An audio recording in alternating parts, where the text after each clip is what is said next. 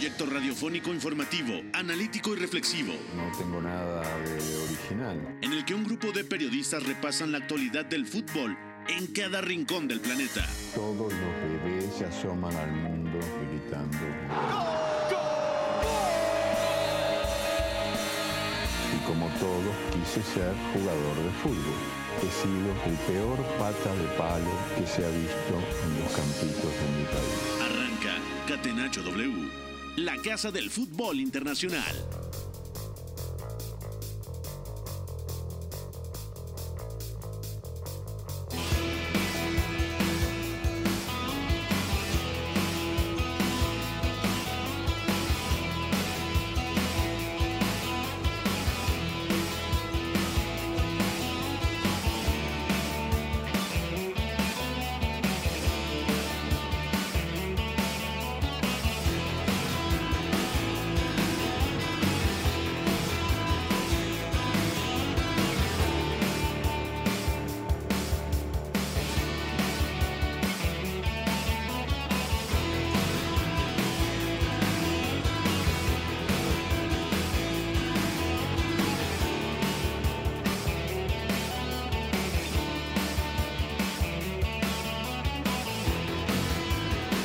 ¿Qué tal? ¿Cómo están? Son las 4 de la tarde con 2 minutos. Bienvenidos a Catenacho W a través de W Deportes 730 de AM. Soy Pepe del Bosque. Feliz año a todos y a todas. Gracias por estar un año más con nosotros. Saludo a nuestro gran operador, al padre de Catenacho W, el señor Jesús Guerra. También a Fo en la producción de este espacio. Al señor Millares, ¿cómo estás, Gus? ¿Cómo la pasaste? ¿Qué pasa, Pepe? Fuerte abrazo eh, para ti, para Oscar, Iñaki Beto, mi abuelito Guerra, fue toda la gente que forma parte de ese programa ya en un eh, nuevo ciclo, en un año calendario donde ya arrancaron, pues creo que las dos ligas eh, más mediáticas del Sí. mundo. Faltan que empiecen otras y pues tranquilos, eh, vivimos tranquilos tanto la Navidad como el año nuevo. Más bien, la Premier nunca se detiene, Pues, ¿no? Exacto, ¿no? Porque el Mundial solo pudo con ello. El 31, el 1, hoy hubo partido, mañana también hay encuentros, el jueves hay un City contra Chelsea, mucho que platicar. Señor Informe Mendoza, ¿cómo estás, Oscar? ¿Todo bien? ¿Qué tal, Pepe? ¿Todo bien? Un saludo para ti, para toda la gente que nos escucha. Feliz año. Un año en el que, bueno, tanto en eh, fin de año como en año nuevo tuvimos actividad de la Premier, también en la liga mucho que platicar y por supuesto también ya hay actividad en el mercado de fichajes. eh, entonces, mucho, mucho de qué hablar. De acuerdo, y también hablaremos del interés del Panathinaikos por Uriel Antuna, que parece, Gus, mm, hay un principio de acuerdo, ¿no? Por lo menos con el jugador, aunque Cruz Azul todavía dice hay que poner un poco de más plata para que aflojemos Sí, claro. y lo mandemos a Grecia. Porque en algún momento, a ver, o sea, entendemos que ha bajado muchos bonos, Uriel Antuna, y que no va a costar a lo mejor lo que hubiéramos creído que iba a alcanzar hace unos años, ¿no? El pensar que a esta etapa, a esta edad, de entrada no hubiera estado en el fútbol mexicano, que ya vino a lo mejor revalorizarse, sabemos que no ha sido del todo así. A final de cuentas, una Copa del Mundo, estar presente ahí puede levantar un poquito las expectativas. Y ya le echan muchas flores ahí en Grecia, ¿no? Empiezan a hacer notas de, de su velocidad y el desequilibrio y demás. Ojalá se enfoque en lo bueno, Uriel que realmente la liga griega yo creo que está medio escalón por debajo de la liga Sí, mexicana. poquito, un pasito. Pero el tema es, seguramente es la puerta de entrada al fútbol europeo y si tiene un buen rendimiento, dos, tres temporadas, aspire a llegar a un club de un poquito de mayor jerarquía. Señor Jesús Guerra, vamos a la pregunta del día y ahora saludamos a los demás. La pregunta del día. Non potevo farlo venire dagli Stati Uniti senza farlo giocare. Catenacho W.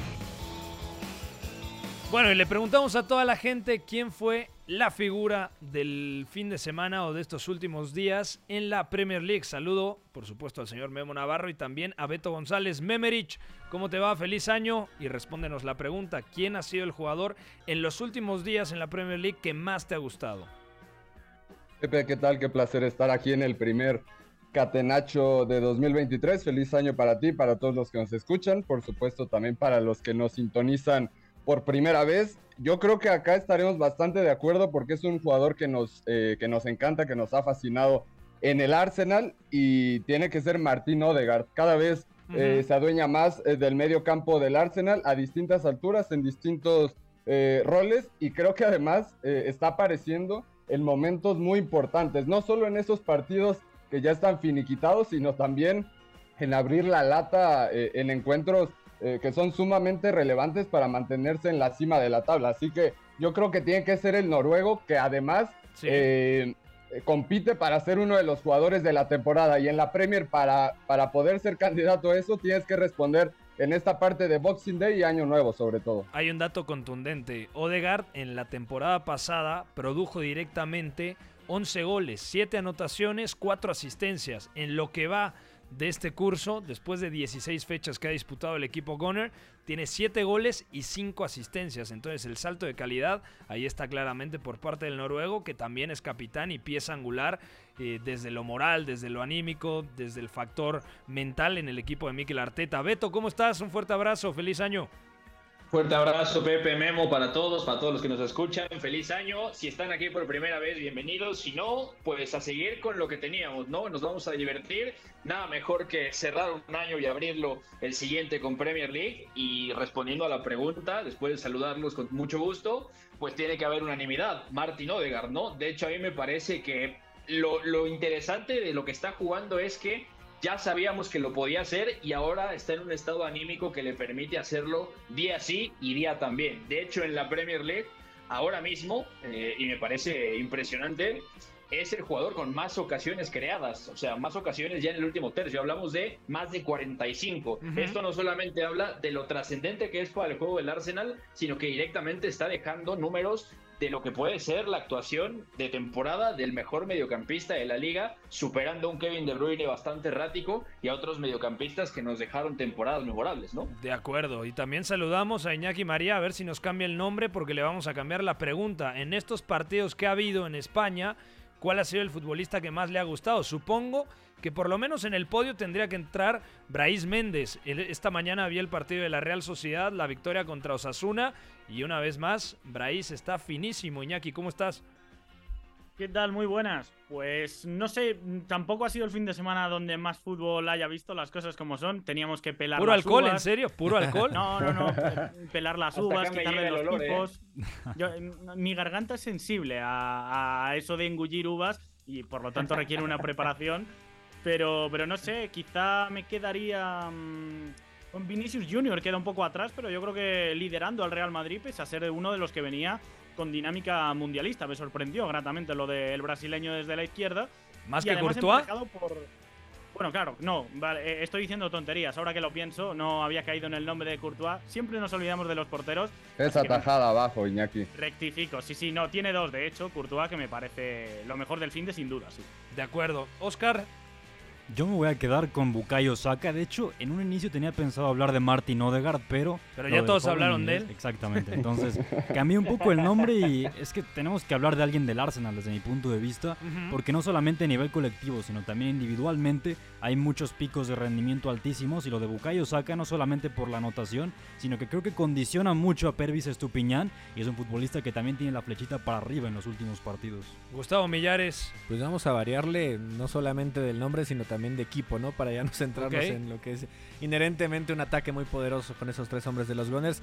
Me gustaría irme con el Newcastle y a lo mejor es más difícil en el Newcastle encontrar un hombre que destaque infinitamente arriba de los demás, pero sí me quedaría con dos nombres, esencialmente Miguel Almirón y también el tema de Joelinton. O sea, dos hombres que se han sabido adaptar, que han sabido a lo mejor tener paciencia consigo mismos y saber que, que no, a lo mejor no son unos cracks comparado con un top 10, top 20 a nivel mundial, pero vaya que Almirón ha sabido explotar lo que tanto le notábamos en la MLS y el lado de Joelinton la paciencia para aguantar malos ratos, aguantar el crecer en otra posición y el desenvolverse, sea como interior, sea como extremo, y también contundente al ataque. Mañana hay un partido clave en Inglaterra. Mañana juega Arsenal contra Newcastle. Partido uf, de, lo, de lo mejor que se puede ver actualmente en la liga inglesa. Así que bueno, vamos a empezar con el análisis partido por partido de lo más destacado en Inglaterra.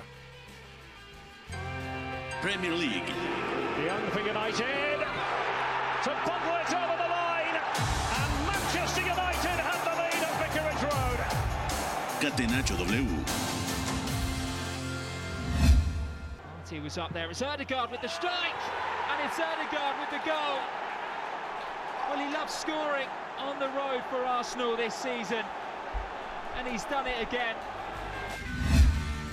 El Arsenal tiene 14 triunfos en 16 jornadas, un empate y solamente un partido perdido. Es la segunda mejor ofensiva de la liga inglesa. Tiene 43 unidades y le lleva 7 puntos al Manchester City, que es su más cercano competidor. 4-2 en un partido, Beto, alocado contra el Brighton. Cuando parecía que lo tenía controlado el equipo de Mikel Arteta, da un paso al frente el, el equipo de De Cherby y al final termina ganando 4-2 el Arsenal, pero eso sí, sufrió yo creo en los minutos finales porque además le anulan un gol a Mitoma, bien anulado por supuesto, pero el Brighton eh, murió con, con la frente en alto. Sí, totalmente, pero a mí el partido del Arsenal sobre todo me parece que se tiene que leer desde una cosa y es que por fin Mikel Arteta está viendo los frutos de haber creado un equipo que domina muchas facetas del juego. Cuando llegó al Arsenal hablábamos de un Arsenal que se replegaba, que normalmente solía usar línea de 5. Cuando ganaron esa FA Cup. Justamente contra el Chelsea, por ejemplo, un, un Arsenal replegado de contraataque, eh, de línea de 5 atrás con fines defensivos. Poco a poco fue evolucionando, se convirtió en ese equipo que Mikel Arteta quería realmente ver en cancha y la apuesta contra el Brighton fue presionar alto, ¿no? O sea, no cambiando la estructura, siempre con el 4-3-3 que quiere implantar Arteta siempre emparejando los mediocampistas, con esta forma de construir tan peculiar que tiene los equipos de Roberto de Servi, con dos pivotes, los, los wings bastante abiertos, luego los laterales yendo por fuera, siempre buscando generar pases rápidos para poder conquistar la espalda de las líneas rivales, ¿no? El Arsenal lo controla muy bien, de hecho el primer gol nace justamente de una presión alta, y luego, digamos que navega el primer tiempo el Arsenal muy bien a través de la presión, concediendo pocas chances. Es cierto que luego empieza a sufrir. Yo sobre todo diría que al minuto 60 es cuando el Brighton empieza a jugar bastante mejor. Ya había avisado alguna vez en el primer tiempo y en el segundo empieza a conseguir esos espacios.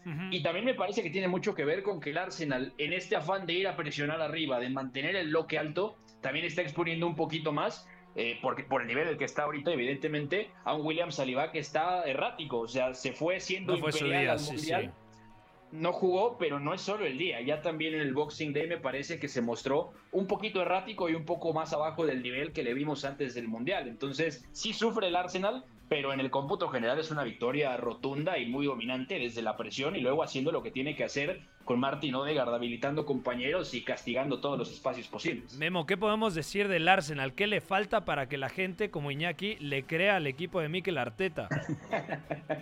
Bueno, me parece que únicamente ser eh, más sólidos defensivamente, la pareja de centrales en específico, tanto Gabriel como William Saliba en estos últimos partidos, creo que tienen eh, algunos fallos, algunas desconexiones que cuestan un gol que a la postre no resta puntos, pero sí que eh, contra rivales más potentes en partidos como el de mañana, contra un Newcastle eh, también armado, creo que podría terminar repercutiendo en contra, pero tanto el medio campo como la zona ofensiva creo que están eh, súper bien engrasadas y, y, a mí me está gustando lo que estoy viendo en este frente de ataque porque hablamos de Gabriel Martinelli y de Bukayo Saka que no uh -huh. tienen más de 21 años, Eddie Enketia que está respondiendo a pesar de que eh, es cierto que nadie daba mucho por él y ahí está eh, cumpliendo con una labor similar eh, con algunos matices a lo que hace Gabriel Jesús. Yo creo que en términos generales es eso, también un Aaron Ramsdale que suele responder, eh, responder bien bajo palos y también para darle salida al equipo.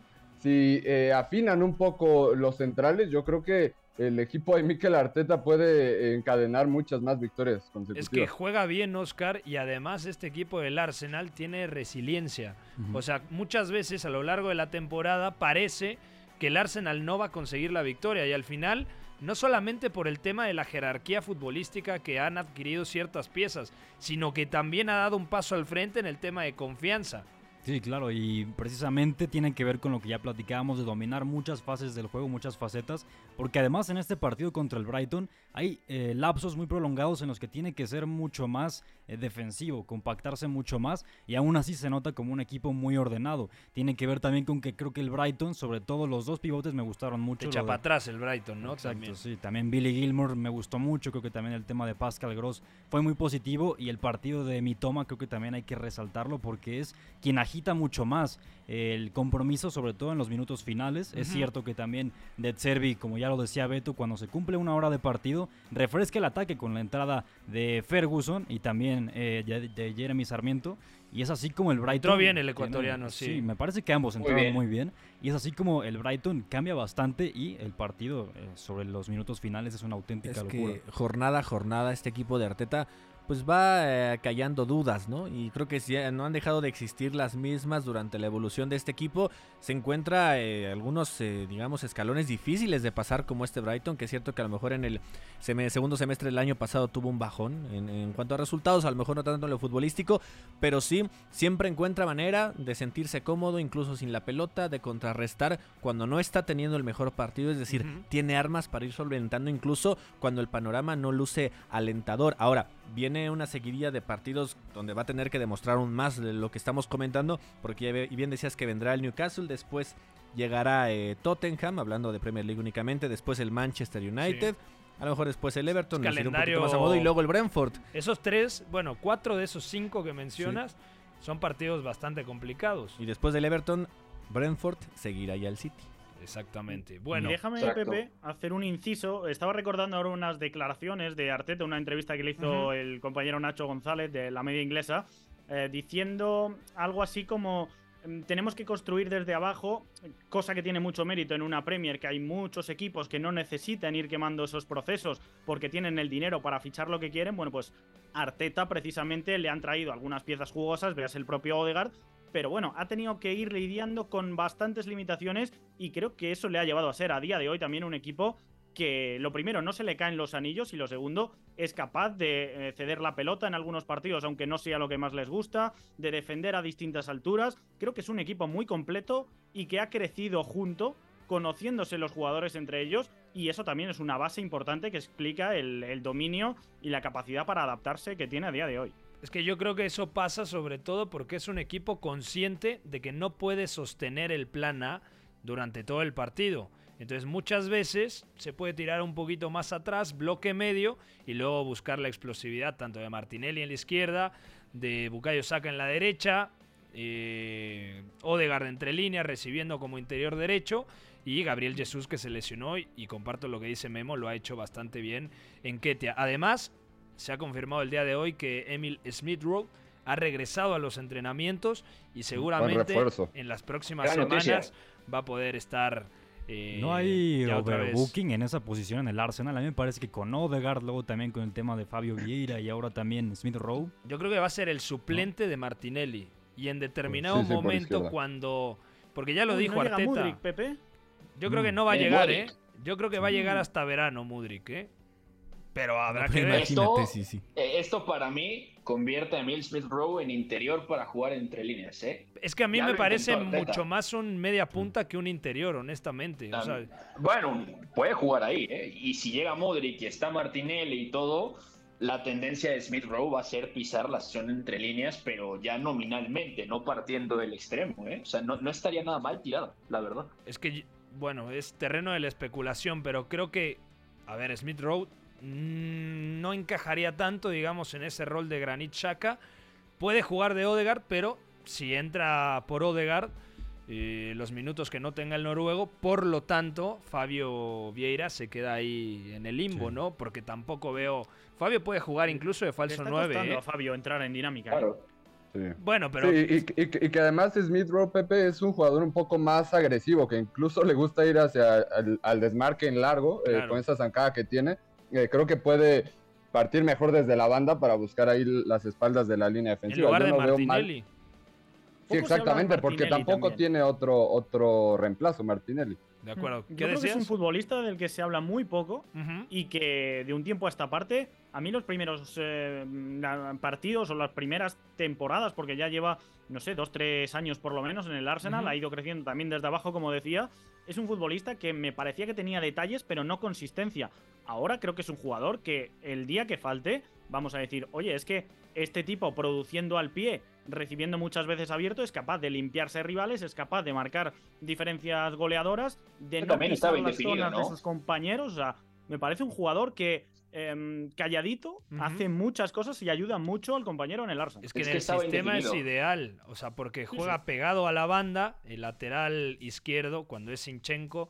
Bueno, Tierney también lo ha hecho, pero sobre todo Sinchenko se cierra, por lo tanto adelanta su posición Shaka y los que quedan bien pegados a la banda son Bucayo en la derecha, Martinelli en la izquierda, Shaka por lo tanto juega un escalón por delante, digamos Sinchenko lateral izquierdo juega en la misma altura que Thomas Party, Odegaard es el director de orquesta y luego la movilidad del delantero de turno, sea Gabriel Jesús lesionado o Enquetia, o sea, yo creo que tiene todo tan bien confeccionado Mikel Arteta que por eso Martinelli es súper determinante, o sea, es un rol que le ha dado y que el brasileño ha sabido explotar. Cambiamos de partido, vamos a hablar del Manchester City 1, Everton 1. Par de golazos tanto de Citizens como de Toffees. Bueno, ahí está eh, este partido. Memo Navarro, ¿qué le ha pasado al equipo de Pep Guardiola? Porque da la sensación en el primer tiempo que lo tiene controladísimo, que es un partido de trámite realmente. En la segunda parte quita un poco el pie del acelerador, busca tener un poco de mayor control pero viene ese golazo de Gray y termina dejando dos puntos en el camino muy dolorosos. Sí, sí y, hay que darle el respectivo mérito al Everton, pero yo creo que es de esos encuentros eh, donde podemos definirlo como un accidente, ¿eh? porque el Manchester City domina los 90, tiene ocasiones hasta el último segundo, donde si no me equivoco es eh, Gundogan o Haaland el que se pierde un cabezazo prácticamente en el área chica y el Everton en su única aproximación que tampoco es un contragolpe donde agarren tan mal parado. Es un golazo, ¿no? Es más inspiración, ¿no? Y quitan la marca, ¿no? Además por la izquierda. Sí, sí, el, golazo de Demary Gray, que además creo que hace como dos goles cada temporada y todos son iguales, todos son ese mismo palo y, la verdad es que goles de bandera. Eh, el Campeón con el Leicester este chico, ¿eh? Sí, sí, suplente, pero... carrera más rara. Era suplente de, ¿eh? Al de Al Brighton. Eso es. Sí, sí. Se fue al Leverkusen luego.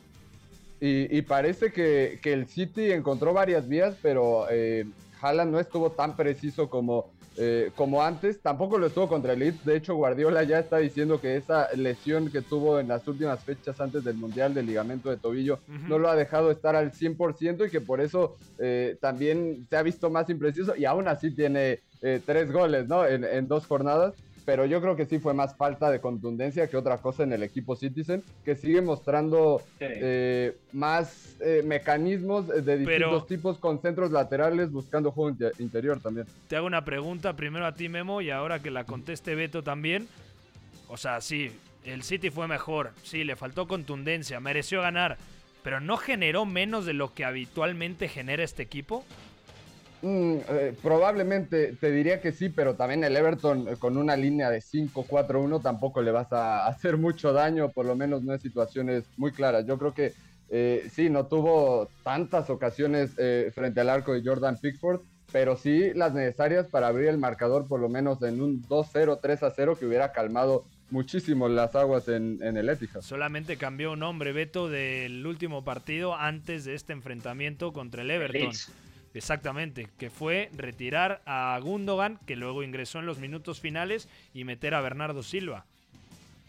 Sí, de acuerdo. A ver, respondiendo a la pregunta, a mí me parece que generó bastante, generó suficiente para ganar cómodo el partido. Realmente el Everton tiene muchos problemas, de falta calidad, y me parece que sufre muchas cosas cuando puede respirar con balón. De hecho, en el primer tiempo tiene algunos tramos de posesión donde la posesión es absolutamente estéril, o sea, no sirve para nada, pero el City se veía peor. Es decir, a mí me da la impresión que después del gol de Haaland y después de fallar un par de ocasiones más, el equipo empieza a perder cierta consistencia. Y eso al final te lo da justamente el hecho de que no concretas lo que generas. O sea, realmente yo veo un City que fluyó, que logró generar, pero me deja de gustar sobre todo después de la media hora de partido. a mí el segundo tiempo no me gustó tanto, honestamente. ¿eh? No, a mí tampoco, a mí tampoco, pero para mí la caída empieza por ahí del minuto 30 y se sostiene, o sea, llega por fuera, conecta con Erling Haaland y es cierto que también cuando juegan Mares y Grealish, el plan de partido va muy orientado a necesito más pausa, necesito un poco de esta famosa rest defense que le llaman, esto de descansar con el balón lado a lado, hacer que el rival se mueva y entonces a partir de ahí conectar con más espacios. Lo hicieron y me parece que Grealish fue un buen partido, me parece que Maler recupera sensaciones que le urgían, pero la verdad, el segundo tiempo me parece malo y de hecho llega un punto donde me da la impresión que se vuelve muy predecible en algún punto del City donde dice, quiero encontrar a Haaland porque sé que puedo activarlo al desmarque y él sabe de memoria que lo van a encontrar. Ahí me parece que también se estabiliza un poquito, en la pérdida empieza a sufrir en algún punto y luego en esa jugada de Amaray Gray pues ya está, no es una jugada aislada, o sea, es el único tiro a puerta que tiene el Everton y es, es un golazo. Entonces, me parece que el City está a unos pequeños ajustes de volver al camino habitual, ¿no? Para- Y antes de cerrarlo, Rico Luis, Pepe, o sea, hay que romper ya una lanza por el chico porque ya jugó dos partidos, bravísimo el de Leeds y también duro el del Everton. Desde Liverpool jugó. A ver si ahora vas a querer sentar a Cancelo. Ah, bueno, desde Liverpool, claro, pero la verdad, oye, Con, sé que con no Rico es- Luis hasta la muerte, vamos. no, es que, a ver, yo sé que no es un portento de agilidad, no tiene la elasticidad, ni la carrera, ni las piernas de Joao Cancelo, pero que bien ha jugado Rico Luis junto a Rodri, ¿eh? No, buena interpretación, da buenos apoyos, eh, ágil con la pelota, además, buenos pases de primera intención para formar Hace ese bien. triángulo con De Bruyne, que juega un escalón por delante, y con Riyad Mahrez, que parte de banda. Vamos a ir a una pausa, al regresar seguimos hablando de toda la eh, actualidad de la Premier League y nos metemos en el análisis también de la derrota del Liverpool hoy en Londres contra el Brentford.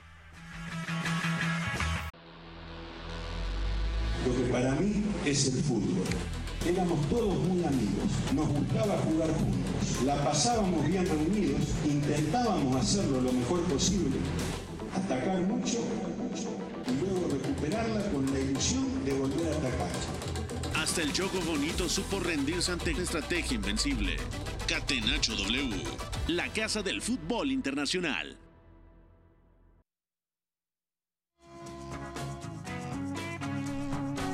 Estamos de vuelta en Catenacho W, son las 4 de la tarde con 32 minutos. Gustavo Millares, Oscar Mendoza, Iñaki María, Memo Navarro, Memerich, Beto González. Hoy somos más que en el chiringuito, esto es una cosa increíble.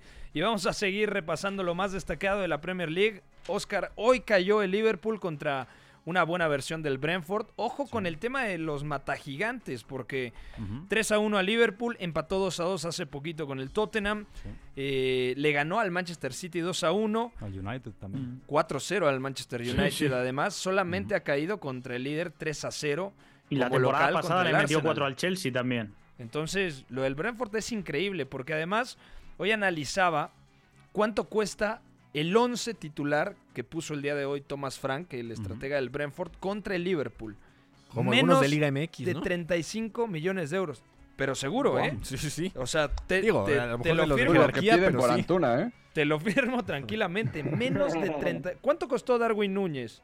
Por ahí de 85 millones. 85. Más variables, menos, ¿no? ¿no? O sea, por un solo jugador 85 y el Brentford ha confeccionado un 11 que le gana a Liverpool 3 a 1 y además no de forma accidental, o sea, le ha ganado bien y otra vez el Liverpool Oscar con muchos problemas defensivos. Sí, muchos problemas defensivos el Liverpool. El tema de la fragilidad ya es evidente y sobre todo en uno de los goles se puede ver eh, cómo esa debilidad del lateral, puntualmente 30 Alexander Arnold defendiendo el, El segundo pan de palo, cada día ya, ¿no? Es, es una debilidad muy marcada y luego también eh, Virgil van Dijk sigue sin estar en su mejor nivel en esta campaña y de hecho es reemplazado al medio tiempo. Y de esa forma podemos ver cómo el Liverpool, aunque tiene cosas positivas eh, a nivel ofensivo, sin tener ahora mismo un extremo izquierdo puro, eh, defensivamente hablando, padece mucho. Y el Brentford es que es todo lo contrario, aunque es un equipo que suele compactarse mucho y luego también al momento de ofender tiene las vías muy claras, ya sea sobre todo con un Christian Norgard que al momento de, Está muy bien de Norgard, robar y luego sí. también de proyectar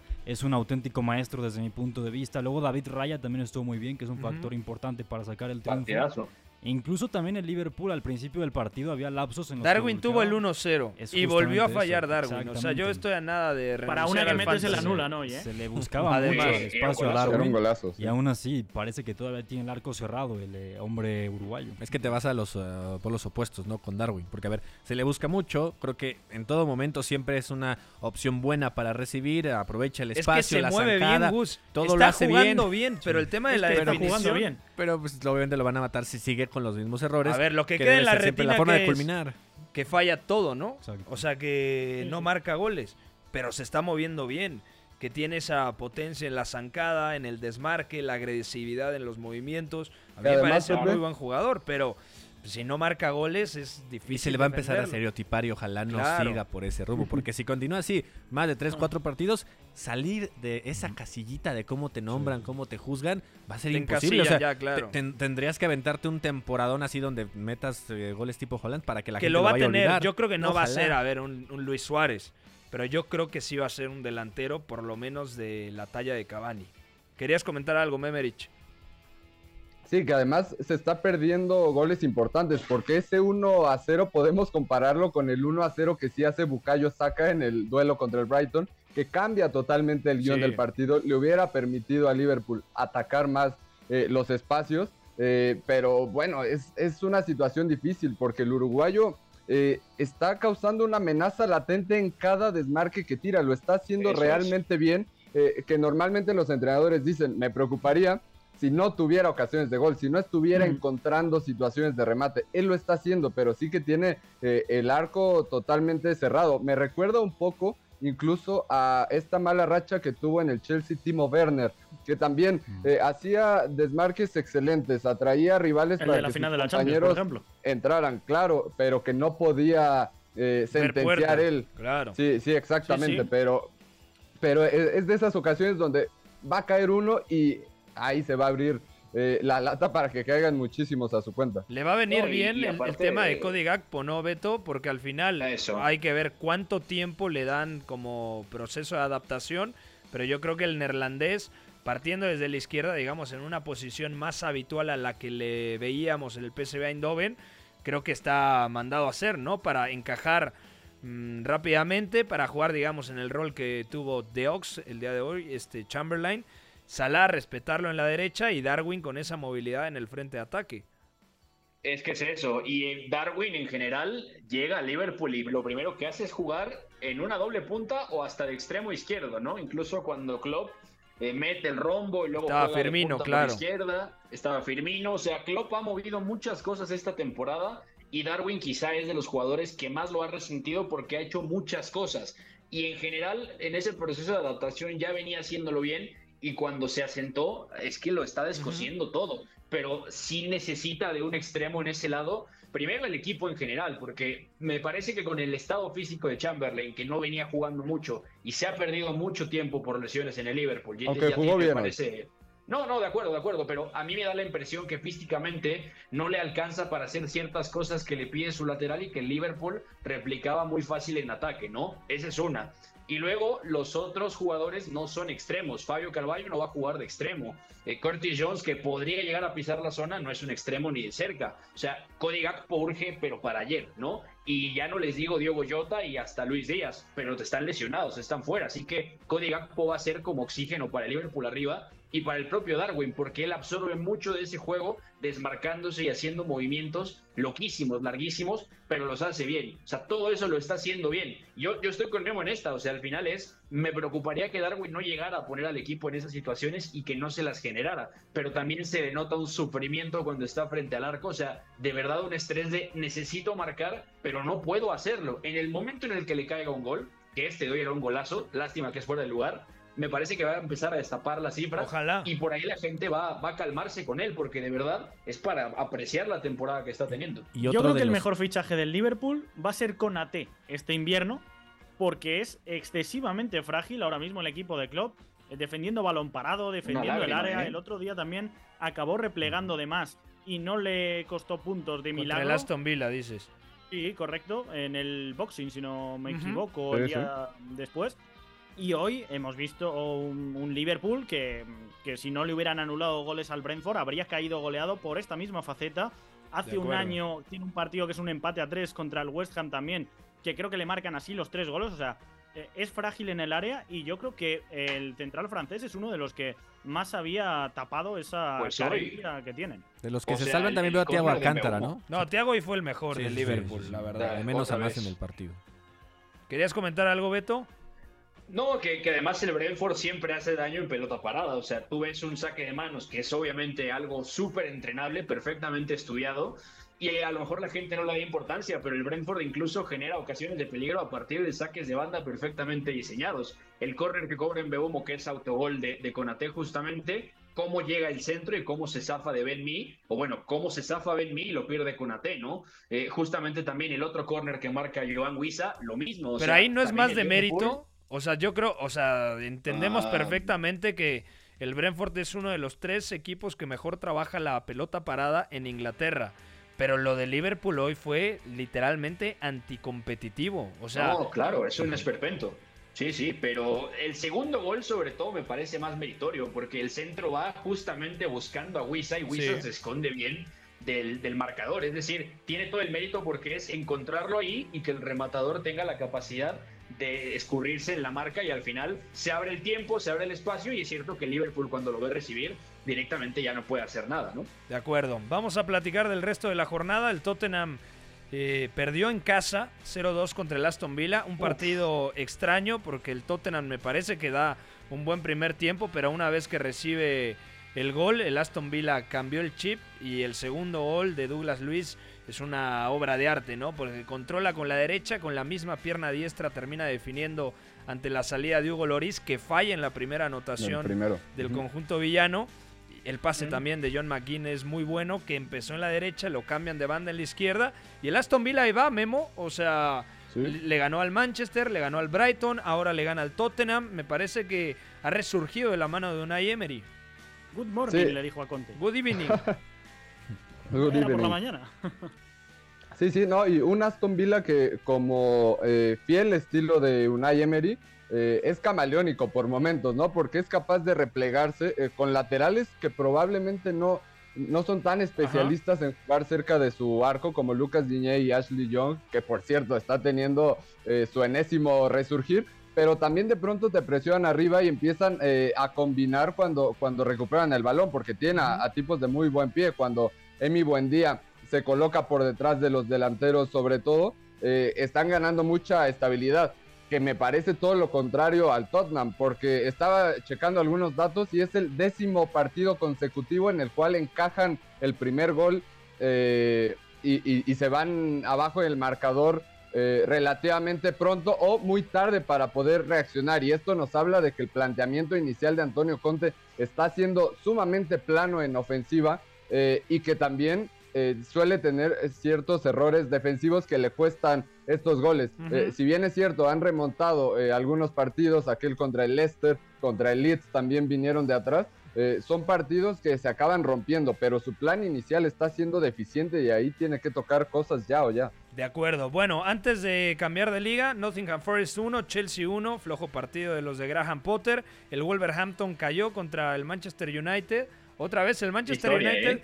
Yo creo que se está frotando las manos el Manchester United y el Newcastle porque ven a sus competidores, a los que a los que lo persiguen y el Tottenham no está bien. Que el Tottenham no tuvo a Kulusevski, no tuvo a Richarlison, no tuvo a. Rodrigo Bentancur. Eh, el Chelsea no está bien, como digo. Noveno. El Liverpool tampoco está bien. Entonces, realmente, el Newcastle y el Manchester United se ven en Champions, sonríen. ¿no? Se ven en O sea, Champions. Eso es una por realidad porque está más al alcance que nunca.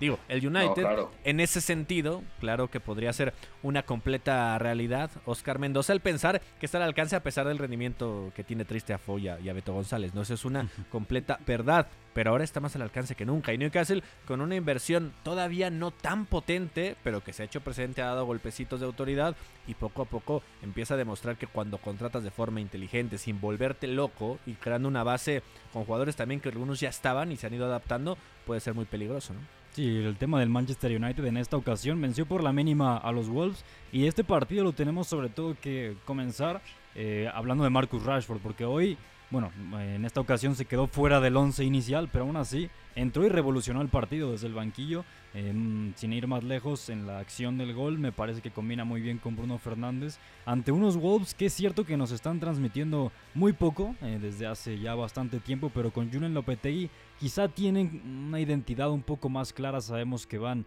eh, ya con un 4-2-3-1, eh, con Joao Moutinho por detrás de Diego Costa, que por cierto salió al medio tiempo para que Juan Chan ocupara la posición eh, de centro delantero y Adama Traoré quedara en banda. Y son algunas cosas que, por ejemplo, Julen Lopetegui ya ha mostrado incluso al momento de ser más reactivo. en la primera mitad incluso tuvo lapsos en los que le compitió la posición al equipo de Eric Ten Hag, pero al final termina por ser un conjunto que se queda sin muchas soluciones. No es cierto que el otro día le ganó al Everton pero el Everton al final, desde mi punto de vista, es uno de los equipos más limitados de toda la Premier League. Y ahora, eh, contra un Manchester United, eh, fue, bueno, vimos lo que vimos y Marcus eh, Rashford, se mantiene en un gran nivel. Y también Beto González, a ver, para finalizar y cambiar antes de liga, el United encontrando también en individualidades momentos en que sacas las papas del juego. Si bien un empate a lo mejor no hubiera sido tan malo, encuentran la victoria con ese gol de Rashford y del otro lado eh, mejoría en algunos aspectos, pero a final de cuentas los Wolves no hayan cómo sumar de tres. Bueno, también Lopetegui tiene dos partidos, ¿no? Tres partidos. Es muy difícil que en tres partidos encuentres competitividad rapidísimo y que además quieras ver algo reconocible. Lo que sí es un hecho es que tiene claro los jugadores que quiere utilizar y todavía tiene el reto de reincorporar a Raúl Jiménez que había marcado en Copa regresando después de la final del Mundial a la actividad. Entonces, tiene mucho trabajo por delante, eh, Julian Lopetegui, pero la plantilla de los Wolves, y lo hablamos en el especial de Boxing Day, tiene mucho más potencial que lo que está mostrando ahora y tiene para estar mucho más arriba de lo que está en la tabla. Por cierto, lo de Marcus Rashford es buenísimo porque me parece que oficialmente está de vuelta, recuperó el brillo y las cosas que lo vuelven muy especial, pero además hay que decirle a la gente que se queda fuera del once inicial porque estaba proyectado para ser titular, porque no escuchó la alarma del despertador, llegó tarde a la charla previa y entonces Ten Hag sí, llegas tarde. Sí, sí, es que lo hablamos, no me muestres. Es Iñaki en Año Nuevo. Marcos Rashford, o sea, de, pierdes la alarma, te bajan del once inicial, inicia Alejandro Garnacho, que jugó un buen primer tiempo, pero me parece que no, no es suficiente todavía, y luego entra Rashford y gana el partido dejando un segundo tiempo brutal, no cualquiera, ¿eh? Y eso que fue el último día del año. Sí, no difícil como mi abuela me dejó entrar a comer ese día, ¿eh? aunque llegase tarde. es menos menos exigente que te. deja la hora de llegada, el estado en el que arribó Iñaki María. Por eso no lo dejaron pasar. Vámonos con la Liga Española. La Liga. Con el balón en bandeja de plata. ¡Gol! Marca el Atlético de Madrid. Sociedad ilimitada. Catenacho W. Pelota, ahí está Camavinga, ojo Camavinga, Camavinga, Camavinga, Camavinga para el segundo, Camavinga, qué fuerte la pone Camavinga, Karim para marcar, gol. Por Karim. Gol, gol, gol, gol, gol, gol, gol, gol, gol, gol, gol, gol, gol. Camavinga. Segundo del Meneno, Killer que recibió un regalo espectacular de Camavinga. Ya no podía Fresneda el chaval, que lo ha dejado todo en el terreno de juego y en esa carrera con el partido roto. Camavinga se convierte en un futbolista diferencial. está el 2 por 0 Iñaki María del Real Madrid en su visita a Valladolid en esta fecha 15 de regreso en la Liga de las Estrellas el fútbol y sí, un eh, partido que ya escuchamos en la narración donde Camavinga eh, cuando ingresa me parece que aporta mucho después de un mundial difícil para él, más allá del subcampeonato y el hecho de que Benzema aparezca ya también después de polémicas en el mundial con un doblete, claro que es bueno para el jugador de 35 años. Sí, a Benzema yo no lo termino de ver bien, no sé qué le pasa exactamente eh, tema físico, porque se rumorea que estaba para jugar a partir de octavos con Francia, pero se acaba quedando fuera por un tema con The Sams, etcétera. Yo creo que van por ahí los tiros, pero bueno, sea como fuere, creo que Karim Benzema no pasa por una buena temporada porque físicamente no está bien. Aún así, bueno, pues dos goles, uno de penalti y, los dos con puntos para el Fantasy, claro que sí, pero más allá de eso, es un Benzema bastante alejado de lo que fue la versión la temporada pasada. Quien me gustó, como decía en la intro, no tanto como Courtois, pero me gustó, fue Vinicius Junior en la izquierda, que me pareció el incisivo, el que muchas veces acabó mm, eh, perdiendo la pelota, pero que fue el generador por antonomasia del, del Real Madrid en uno de estos partidos que las estadísticas seguramente no le hagan, eh, eh, no sonrían a lo que fue la, realidad, pero, pero creo que fue el, el duelo más bonito de esta jornada contra un Iván Fresneda que a sus 18 años está levantando ya bastante hype porque es uno de estos laterales que no le quema lo más mínimo la pelota ni contra el Real Madrid, que tiene la calidad para asociarse y que defensivamente, ya digo, para la edad que tiene y para ver quién tenía enfrente, resistió bastante bien. Sí, y en ese sentido, Beto González, hablar de, por ejemplo, los cambios del Real Madrid, ingresó Camavinga, ingresó Rodrigo, ingresó Chouameni, ingresó Luka Modric, de los que tuvieron bastantes partiditos en Qatar. Sí, sí, de acuerdo. Y, y aparte de esto, es muy bueno para el Real Madrid, digamos, encontrar esto, porque al final del día, si uno se pone a pensar en lo que fue la Copa del Mundo para varios de ellos, yo creo que a Ancelotti le interesaba bastante encontrarlos lo mejor posible, porque además era un, un partido sobre todo que se le puede indigestar al Real Madrid. Es decir, tú sabes que el Valladolid te puede esperar atrás, sabes que también te puede cerrar bien cerca de la frontal y luego también a la contra te va a hacer sufrir, ¿no? Vini no ha regresado especialmente bien, pero ¿sabes quién sí me gustó mucho? Dani Ceballos, ¿eh? O sea, yo sigo diciendo que es duro verlo en el Real Madrid comiendo tan pocos minutos porque es un jugador que puede hacer muchas cosas si es titular pero las hace aún así siendo suplente y sobre todo me parece que es un gran jugador de equipo, ¿no? En el Arsenal cuando era titular, me parece que sí al equipo le faltaba consistencia, pero Dani Ceballos era bastante, bastante bueno, o sea, podía ser de lo mejor del equipo. Y aquí ahora, por ejemplo, contra el Pusela, con Cross y con Valverde, me parece que se vio muy bien y sobre todo le da al Madrid varios registros que son muy buenos, ¿no? Ahora bien, también le permite hacer equipo al Madrid y le permite descansar siempre a figuras importantes. Así que es un buen nombre y además da gusto ver a Karim Benzema regresando así, sobre todo con la lesión premundial y luego todo lo que ha surgido de información respecto a que si era grave o no grave o lo suficientemente fuerte como para quedarse fuera del mundial, que es un tema del que no se ha hablado mucho y pues importa, ¿no? Porque Karim Benzema vuelve, pero sin duda es un tema que, que está por ahí en la mochila, ¿no? Y también el que me gustó a mí fue Tony Cross, jugando como medio centro, creo que estuvo muy fino, metiéndose entre centrales, creo que lo hizo fantástico. Y lo de Dani Ceballos, como bien decía Beto, yo también lo resaltaría, porque aunque no ha tenido mucha continuidad, muestra que tiene esa disciplina táctica para encajar a la perfección en este Real Madrid, ya sea al momento de caer a banda, como lo hace el propio Cross cuando juega como interior por izquierda, o incluso también involucrándose mucho en los primeros pases, creo que lo de Ceballos fue maravilloso. Y lo de Eduardo Camavinga, creo que también hay que hablarlo con cuidado, porque a ver, es un futbolista que desde mi punto de vista aún no está para ser titular en este conjunto merengue, pero sobre todo entrando desde el banquillo siempre te aporta ese plus de energía eh, para... Como en la Champions pasada, agitar- justamente. exactamente. Revoluciona, ¿no? Sí, para agitar los partidos y, también este partido lo acaba jugando prácticamente como extremo por izquierda. Eh, de hecho, en el segundo gol de Benzema, eh, él hace la jugada entrando por esa banda y es que conecta con el eh, actual Balón de Oro. Y también en otro de los resultados, Memo Navarro, el Barcelona, eh, digamos que empieza este nuevo ciclo, sé que todavía fue partido del año pasado como tal, pero Barcelona igualó precisamente en ese derby uno por uno ante el español.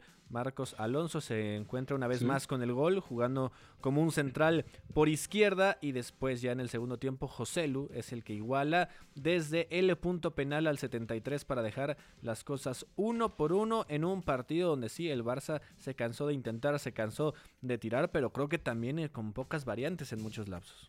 Los aficionados del español fueron los que llegaron a gatas. Sí, sí, eh, que, el, Barcelona en el primer tiempo, sobre todo los primeros 30 minutos diría, eh, genera muchas ventajas para sus extremos y creo que empieza eh, a, hallar un buen ritmo con el cual atacar y ser incisivo, pero después de esos 30 minutos su ritmo baja de intensidad y se vuelve un tanto soso en las posesiones. Y también hay que decir que el español para nada es un mal equipo, está en el puesto 16. Eh, ahora mucha gente le estará poniendo el ojo por la llegada de César el Cachorro Montes, pero no es un equipo eh, malo en lo absoluto. Yo creo que merece muchos más puntos de los que eh, tiene. Dejó ir algunas unidades contra equipos como el Valencia, contra el Elche. Me parece que, que- que en los últimos segundos terminaba cayéndose o que tenían algunos problemas en la portería que ahora ha resuelto bien Álvaro Fernández. Eh, pero que yo creo que por lo menos en la, en la saga y también en la medular tiene argumentos para mantenerse eh, en la liga y vamos a esperar cuál es el papel que termina teniendo eh, el exjugador de Rayados que va a tener que competir contra Leandro Cabrera, contra Sergi Gómez y también contra Fernando Calero, que en esta ocasión lo hizo más eh, como medio centro. Antes de finalizar el programa, Beto González, ¿qué tantas opciones le ves a César Montes de afianzarse con la titularidad? No sé si a corto plazo, pero sí a mediano. Lo hablamos un poco el día que, que se oficializó el fichaje, ¿no? César tiene oportunidades, sobre todo porque le da registros al español que le van a venir muy bien. O sea, la capacidad, por ejemplo, cuando defiende en bloque bajo, de justamente proteger balones frontales, salir a la frontal, proteger el área, también contra centro lateral, que es algo que puede enfrentar a menudo el español, sobre todo si lo hacen replegarse y lo dominan con que valor. Fue horroroso pues, contra el va a. Barça este fin de además. Y además, que exactamente puede jugar partidos terribles. Tener esa calidad defensiva siempre es un plus, ¿no? También a nivel de nombre, César puede sumar bastante, pero es cierto que tiene hombres fijos Diego Martínez ahí, ¿no? Estamos hablando que está Sergi Gómez, que está Leandro Cabrera, o sea, también me parece que tiene una competencia muy fuerte y no se puede esperar que en un mes ya esté afianzadísimo. Va a competir por minutos, pero sí puede dar cosas que el equipo todavía no llega a tener. Así que por ahí Diego Martínez lo va, lo va a tener en cuenta. Y Diego Martínez es un entrenador muy inteligente, así que seguramente lo, lo, va a tener bastante en el radar muy pronto y si no, pues ver su Granada también, ¿no? Que llegó incluso a competir en Europa League. Por ese lado, no hay que estar tranquilos, pero sí hay que ser pacientes. Estamos ya llegando al final de Catenacho W. Iñaki María, muchísimas gracias. Mañana platicar de grandes partidos como el Arsenal Newcastle en la Premier League. Mañana le echaremos un ojo si queréis a ese, que pinta bien en el que es el duelo de revelaciones en Inglaterra. Un abrazo. Venga, Beto González, muchas gracias. Abrazo chicos, feliz año. Memo Navarro, suerte en este año. Gracias, Gus. Feliz año a todos. Oscar Mendoza, nos vamos. Nos vamos, feliz año y pendientes de lo que pase con Enzo Fernández y el Chelsea. Venga, gracias también a Pepe del Bosque. Se despide de ustedes Gustavo Millares, gracias a Fo y a Guerrita. Hasta la próxima.